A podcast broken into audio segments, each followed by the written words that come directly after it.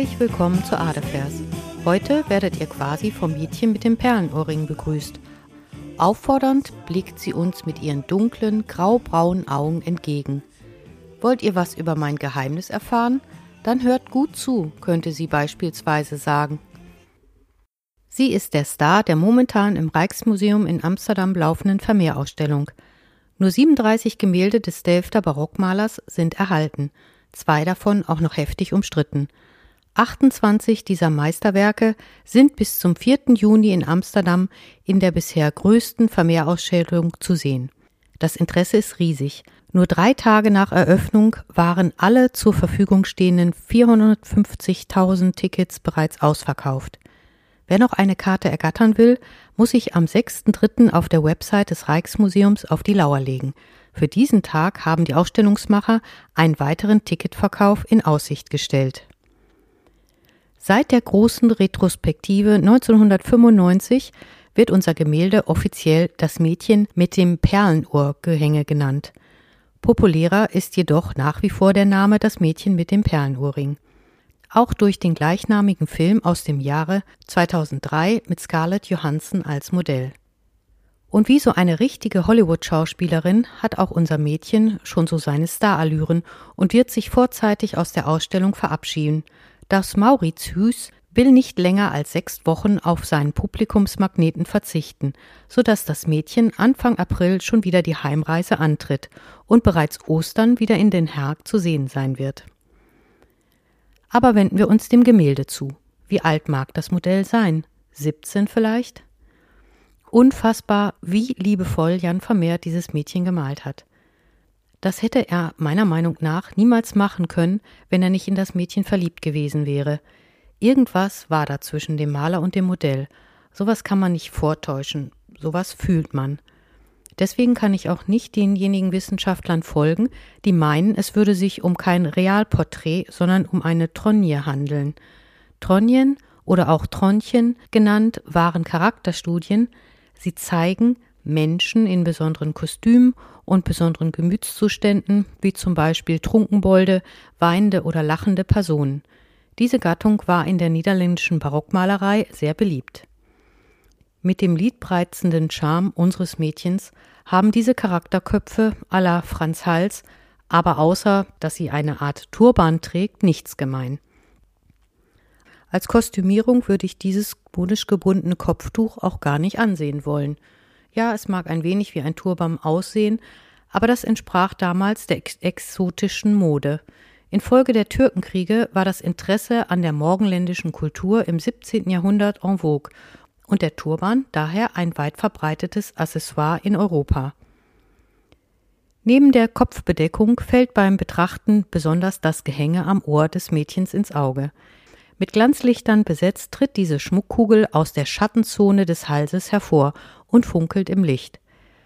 Für eine wirkliche Perle ist sie zu groß und zu dunkel, daher nimmt man an, dass es sich um eine versilberte Glaskugel gehandelt hat. Solcher Schmuck war damals auch für die Mittelschicht weitaus erschwinglicher als echte Perlen. Als man das Gemälde nun im Zuge der Ausstellung mit feinsten Röntgenscannern untersuchte, konnten die Forscher kein Häkchen, mit dem das Schmuckstück am Ohr befestigt sein müsste, entdecken – die Perle schwebt also. Zu den überraschendsten Erkenntnissen dieser Untersuchung gehört auch, dass das Mädchen mit dem Perlenohrring keine Augenbrauen hat. Wissensreich erklären die Kuratoren im Katalog dies mit der zeitgenössischen Mode und einem Verweis auf die Moralliteratur, welche gegen die Pinzette ins Feld zog. Auch die Wimpern scheinen zu fehlen, doch konnten diese ganz zart im Röntgenlicht entdeckt werden, mit bloßem Auge kann man sie nicht mehr sehen. Die fast fehlende Gesichtsbehaarung und der sehr blasse Teint des Mädchens lassen sie sehr zerbrechlich und zart erscheinen. Dank der Untersuchung ist nun erstmals auch die Farbpalette Vermeers detailliert beschrieben. Die Farbstoffe kamen aus der ganzen Welt. Vermeer benutzte auffällig viel Ultramarin von sehr hoher Qualität für die intensiv blaue Kopfbedeckung. Es wurde aus dem Steinlapislazuli hergestellt. Das war ein so aufwendiges und teures Verfahren, dass der Farbstoff im 17. Jahrhundert sogar kostbarer war als Gold. Über seinen Materialgebrauch ist mittlerweile viel bekannt. Aber das ist nicht der Schlüssel zur Anziehungskraft dieses Bildes. Will man hinter dieses Geheimnis kommen, muss man sich noch ein wenig mehr mit der außergewöhnlichen Komposition und vor allem mit der Ausleuchtung des Mädchens beschäftigen. Nicht umsonst gilt Vermeer als Meister des Lichts, und zwar des natürlichen Lichts. Das Mädchen tritt aus einer dunklen Schattenpartie heraus und wird von links oben hell beleuchtet. Dies umgibt das Modell mit einer sehr intimen Aura. Der sanfte Lichtverlauf und die exakt und sparsam gesetzten Glanzlichter auf Augen, Lippen und der Perle lenken den Blick des Betrachters auf das Wesentliche. Im Übrigen verrät uns die links sitzende Lichtquelle zudem, dass Vermeer Rechtshänder war, da er so beim Malen von links nach rechts feine Abstufung vornehmen konnte, ohne den Rest des Werkes in Mitleidenschaft zu ziehen. Aber dies nur als kleine Randnotiz. Farblich bewegt sich das Werk überwiegend im gelb-orange-braunen Spektrum und setzt nur durch den blauen Turban einen intensiven Gegenpol mit dieser Komplementärfarbe. Vermeer entschied sich gegen eine starre Dreieckskomposition und versetzte die Kompositionslinien stattdessen ein wenig nach rechts. Somit ist die Symmetrie des Gemäldes zugunsten der Bildwirkung vernachlässigt worden. Der dunkle sogenannte Negativraum umgibt das Mädchen stärker auf der linken Seite, dadurch scheint sie sich im Raum zu bewegen. Sie sieht den Betrachter an und dreht sich gleichzeitig um. Wendet sie sich ihm zu oder von ihm ab? Ihre Lippen, die mit Glanzlichtern hervorgehoben sind, sind leicht geöffnet. Es wirkt so, als hätte sie gerade gesprochen oder wolle etwas sagen. Die Antwort darauf bleibt offen. Wegen ihrer Schönheit und dem uneindeutigen Gesichtsausdruck wird sie nicht umsonst auch als die Mona Lisa des Nordens bezeichnet. Wäre Vermeer Komponist gewesen, wäre er ein Meister der leisen Töne geworden, in einer Zeit, dem Barock, in dem man eher lauten, überschwänglichen Auftritten den Vorrang gab. Eine theatralische Dramatik in den Gemälden des Flamen Peter Paul Rubens oder des Italieners Caravaggio entsprachen jedoch eher dem Zeitgeschmack. Dem Lauthalsen Agieren der Figuren dieser Malerkollegen setzt Vermeer leise Ansichten menschlichen Innenlebens entgegen.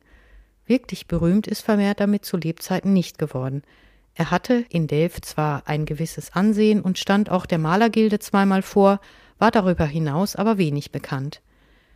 Da Jan Vermeer vermutlich nur zwei Gemälde pro Jahr schuf und zudem früh mit 43 verstarb, ist es nicht verwunderlich, dass heute nur noch 37 Werke von ihm existieren.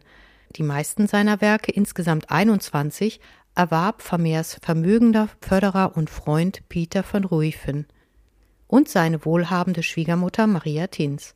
Diese war reiche Erbin eines Ziegelfabrikanten und ermöglichte somit ihrem Schwiegersohn in ihrem Haushalt eine einigermaßen finanzielle Absicherung. Vermeer konnte sich daher auf die Malerei konzentrieren und es sich leisten, nur für einen sehr erlesenen Auftraggeberkreis in Delft zu arbeiten. Verarmt starb er 1675 trotzdem, da der französisch-niederländische Krieg in den Niederlanden zu einer starken Rezession geführt hatte und so seine Kunst nicht mehr nachgefragt wurde. Er geriet schnell in Vergessenheit. Erst mit Aufkommen der Fotografie und des Impressionismus in der zweiten Hälfte des 19. Jahrhunderts fing man an, sich richtig für diesen Maler des natürlichen Lichts zu interessieren. Das Mädchen mit dem Perlenohrgehänge wurde 1881 auf einer Auktion in Den Haag angeboten. Der Kunstsammler Arnoldus Adriens de Tombe erwarb das Gemälde im schlechten Zustand für nur zwei Gulden. Die Urheberschaft Vermeers wurde allerdings erst nach der Reinigung und mit der Freilegung der Signatur ersichtlich. Aus dem Nachlass dieses Herrn Tombe geriet das Gemälde dann nach dessen Tod 1903 ins Mauritius. Was Vermeer heute so anziehend macht, ist vor allem die Ruhe und Entspanntheit, die seine Gemälde ausstrahlen.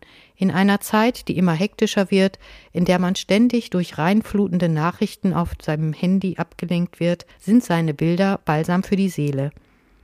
Schön die Szene aus dem Film Das Mädchen mit dem Perlenohrring, in dem Vermeer sein Modell auffordert, die Farbe der Wolken zu beschreiben. Sie beobachtet sehr genau, nimmt sich Zeit und kann dann rosa, blau und grau entdecken. Vielleicht sollten wir alle mal wieder zu Wolkenguckern werden. In diesem Sinne bleibt inspiriert und tschüss bis zum nächsten Mal.